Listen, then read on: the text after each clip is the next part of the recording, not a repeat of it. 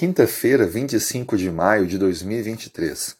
O nosso tópico de estudo hoje, Babilônia, o centro da idolatria.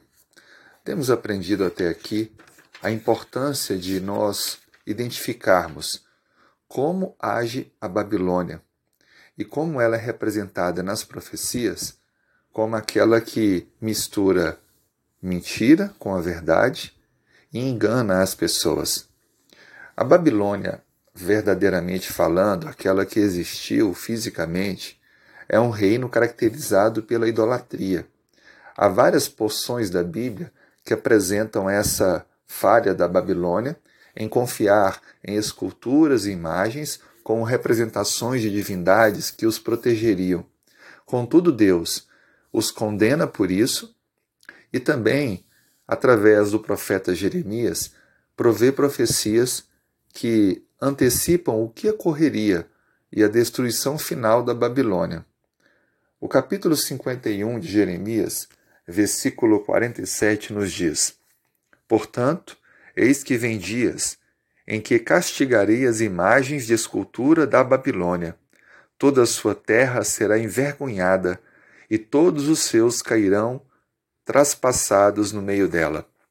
Essa é uma profecia dura que foi apresentada como uma antecipação da destruição que ocorreria um pouco depois, com a invasão dos medos e persas sobre a Babilônia, como de fato aconteceu. Um dos motivos principais foi a idolatria da Babilônia, um reino que tinha um misto de diversos deuses feitos de diferentes materiais e que eles veneravam, adoravam, colocando sua fé e convicção nessas imagens. A Bíblia é bem clara em nos apresentar que Deus não aprova a idolatria.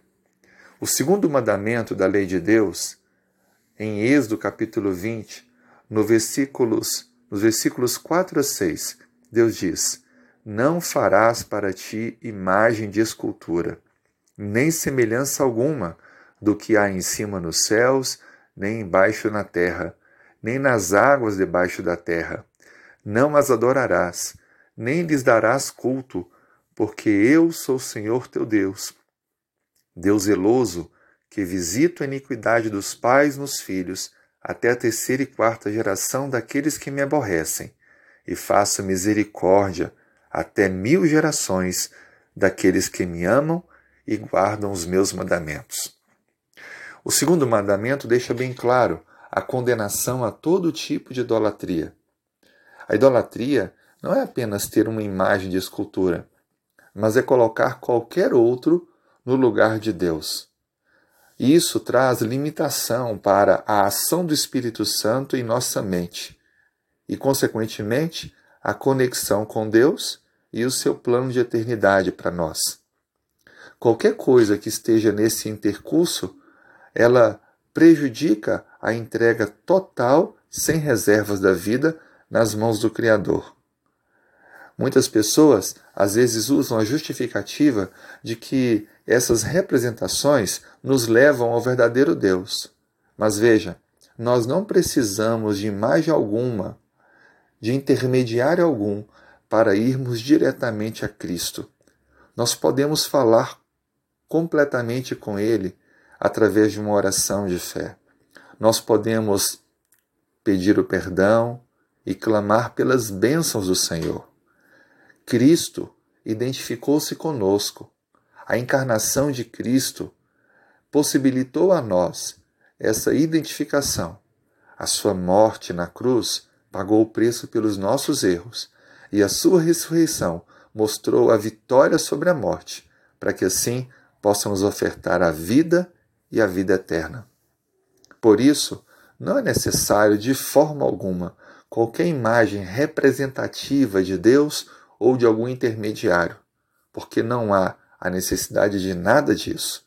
Nossa fé e devoção deve estar somente no verdadeiro Deus. Mas é importante avaliar: será que há alguma outra coisa na minha vida que tem tomado o lugar de Deus? Será que algum outro item que eu tenho colocado tanta atenção e devoção que de alguma forma tem tomado a na minha vida a figura de um Deus? Livre-se disso. Refaça seus planos. Entregue-se completamente e de forma diária e contínua na mão do Senhor e permita que Ele lhe conduza, lhe dirija, para que abençoe a sua vida e a sua família como resultado da obediência e da adoração somente a Ele. Por isso, a Babilônia é o centro da idolatria, e nos últimos dias, a Babilônia espiritual, aquela que tem sido usada pelo inimigo, requererá adoração ao sinal que será apresentado ao mundo. Uma última demonstração dos seus reais intuitos de engano e sedução sobre os habitantes da terra. Que Deus nos proteja disso, que possamos estar firmados na verdade, adorando unicamente o Deus verdadeiro. Vamos orar? Colocamos, Senhor, a nossa vida em tuas mãos nesse dia, reconhecendo que tu és o único que merece toda a nossa devoção. Obrigado porque tu criastes o mundo e a cada um de nós. Obrigado pela fé e pela esperança.